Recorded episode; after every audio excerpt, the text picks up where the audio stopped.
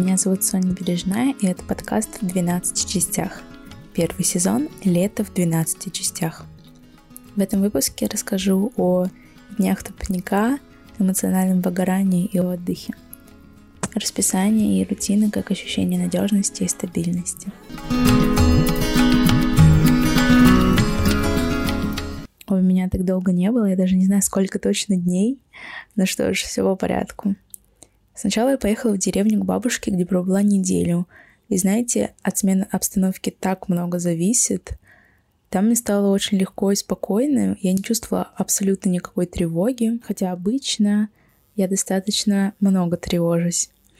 Я будто бы оказалась в совершенно другом мире, далеко-далеко от всех своих забот и проблем. И на такой волне я много отдыхала, помогала что-то по дому и огороду, читала книги, в свободном темпе делала задания по учебе. Кстати, о них. На днях я узнала дедлайн сдачи этих работ, октябрь, и немного успокоилась, хотя, как говорит моя сестра, длительные сроки делают нас более расхлябанными и менее эффективными. Тогда в деревне я не знала о сроках сдачи, но все равно делала задания очень спокойно и неинтенсивно.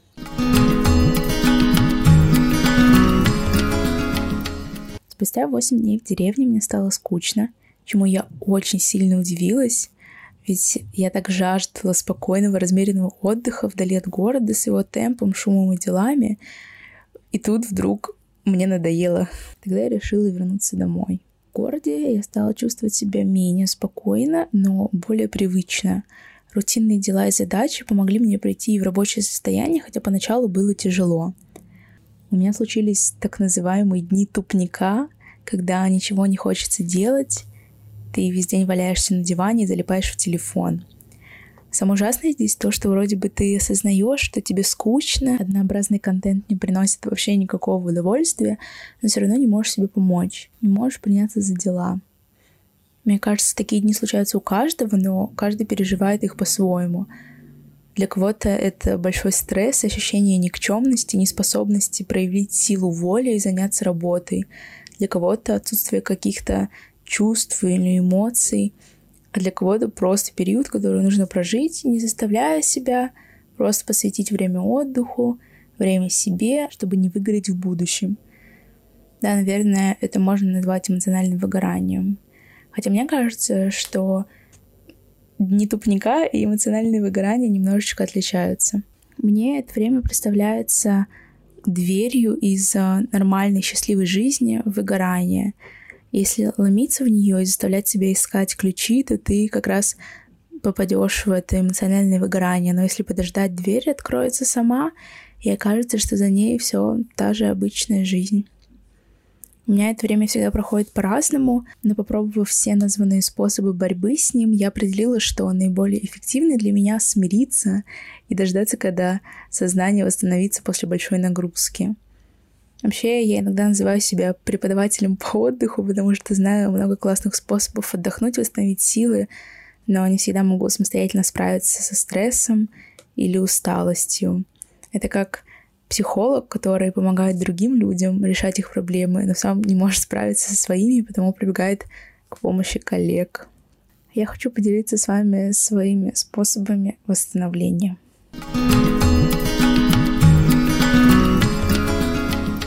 Я считаю, что все это закипание мозга, эмоциональное выгорание, усталость а, возникают из-за того, что мы все время гонимся за какими-то своими а, непонятными идеалами, за какими-то целями, и часто даже не уделяем время на отдых.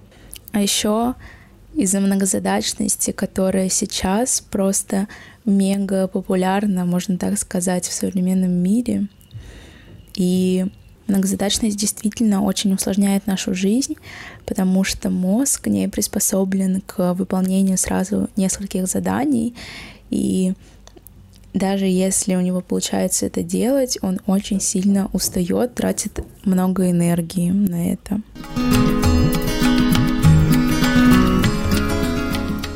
Итак, мои способы отдыха. Все, что я сейчас буду перечислять, можно делать как разово, целях такой терапии. Но, конечно, лучше, если выполнять постоянно, возможно, не все, но хотя бы некоторые пункты.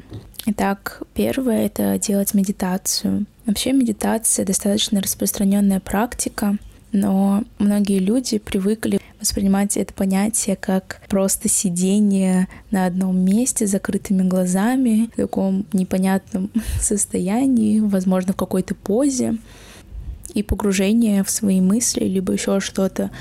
Но в целом медитацией можно назвать любое дело, в которое вы погружаетесь с головой и не обращаете внимания на то, как течет время. И в целом это дело, которое приносит вам удовольствие. Для кого-то это может быть действительно практика медитации, для кого-то это может быть прослушивание музыки, чтение книг, прогулка, либо спорт, растяжка, бег, занятия в спортивном зале. Второе — это рисовать или раскрашивать.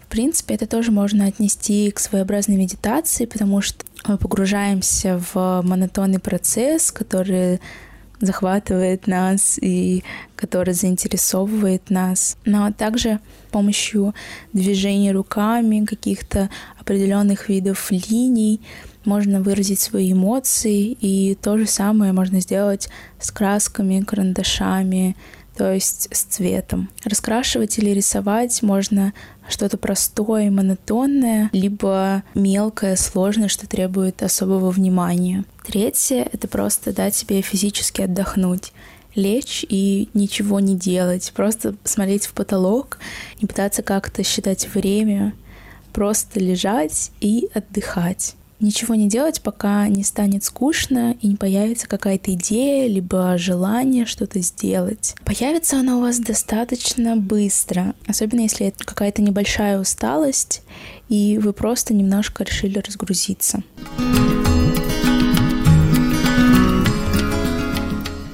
Четвертое. Заняться любимым делом, либо каким-то хобби. То, что нам интересно, то, что приносит нам удовольствие, а дела, которые приносят нам удовольствие, позволяют нам отдыхать, расслабляться, восстанавливаться. Следующий пункт, как мне кажется, очень важен в повседневном именно использовании, это отдохнуть, выспаться. Вообще сон очень важная составляющая нашего здоровья, как физического, так и эмоционального.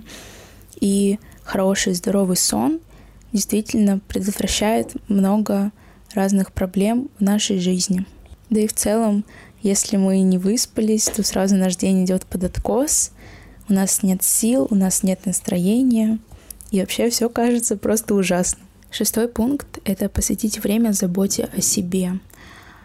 У каждого понятие заботы о себе индивидуально, и для кого-то это сходить по магазинам и прикупить себе новую одежду, так позаботиться о себе. Для кого-то это сделать маску, намазаться кремами, в общем, устроить себе такой день или вечер спа. А для кого-то это просто понаблюдать за своими ощущениями и наслаждаться своим телом, своим сознанием, просто собой. Седьмое — это писать дневник. Вообще, выплеск мыслей — очень полезная вещь. Существует очень много разных методов ведения дневника. Это может быть как просто запись э, того, что произошло за день. Это может быть выплеск эмоций и каких-то переживаний. Также можно вести дневник благодарности, либо придумать что-то свое. Дневник помогает разобраться в своих чувствах, что очень часто не хватает нам в обычной жизни, и просто избавиться от каких-то эмоций. А также, если а, у нас какие-то проблемы, и мы не можем обсудить их с близкими людьми, мы можем написать это в дневнике, и очень большая вероятность того, что когда мы увидим ситуацию со стороны, мы сами найдем решение. Восьмое — разрешить себе проявлять слабость, ошибаться и уставать. Это скорее используется на ежедневной основе. Просто нужно понимать, что мы не роботы, мы не идеальные, и мы не можем успеть все. Мы не можем выполнить за день 40 пунктов, которые мы хотим выполнить. У нас просто не хватит на это ни времени, ни сил, ни какого-то настроя.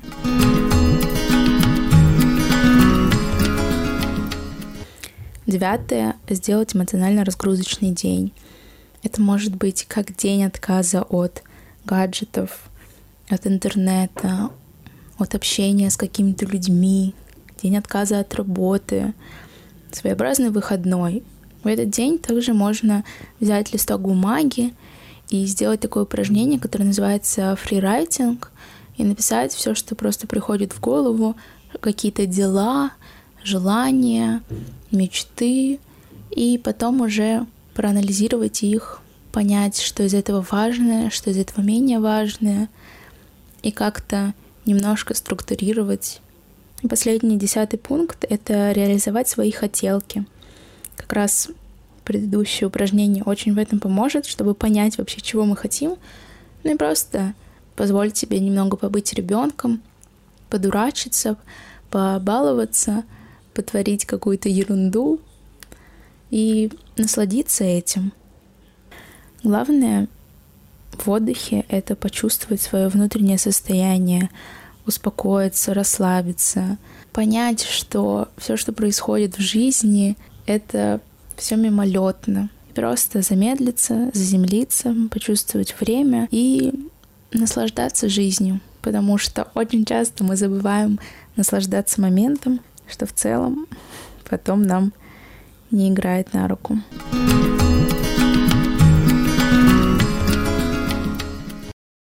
Ну а теперь пришло время продолжить рассказ, что же случилось со мной дальше, что произошло в моей жизни. Как я уже сказала, рутинные дела и задачи помогли мне прийти в такое обычное свое состояние. Я снова стала гулять по полю за домом, что очень сильно, очень сильно меня успокоило. Это как раз та самая медитация, о которой я говорила. Для меня гулять по полю наедине со своими мыслями, либо слушая подкаст и просто наслаждаться природой вокруг, наслаждаться своими ощущениями своими ощущениями. Все это время я ждала, когда появится информация по лагерям. Как я уже говорила, этим летом я планировала ехать в лагерь, вожатый, и никак-никак не было никакой информации о сменах, и мы очень переживали, что вообще не удастся поработать этим летом. Но вот эта информация пришла, и было просто очень-очень много эмоций, конечно же, радости, сразу стали появляться ожидания, представления о том, как будет проходить смена, какой достанется отряд, кто будет напарником. И случилась очень интересная вещь, когда я купила билет в Питер, чтобы приехать заранее, немножко времени провести там, тоже съездить за город, погулять, подготовиться, собраться спокойненько к лагерю — все доделать, все документы дособирать. И тут мне пишут то, что я еду не на вторую смену, как планировалось, а на первую. И то есть мне нужно срочно-срочно в своем городе дособирать эти документы, приезжать в таком экстренном режиме. Я сразу э, заволновалась, у меня началась такая небольшая паника, как бы все успеть, как бы все успеть. И когда я уже почти что смирилась с мыслью а, что мне нужно ехать на первую смену, успокоилась, уже приготовилась. Оказалось, что ничего не удается, и я снова еду на вторую смену. И теперь уже я спокойненько собираюсь, чтобы уехать в Питер, никуда не торопясь, и я не знаю, какие планы мне строить, не строить.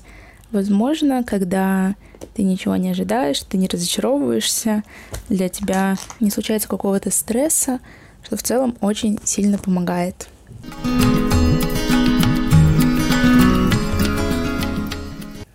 Вот так вот прошло все время, пока меня не было. На этом все. Мне будет приятно читать ваши отзывы. Буду ждать вас в следующем выпуске. До встречи.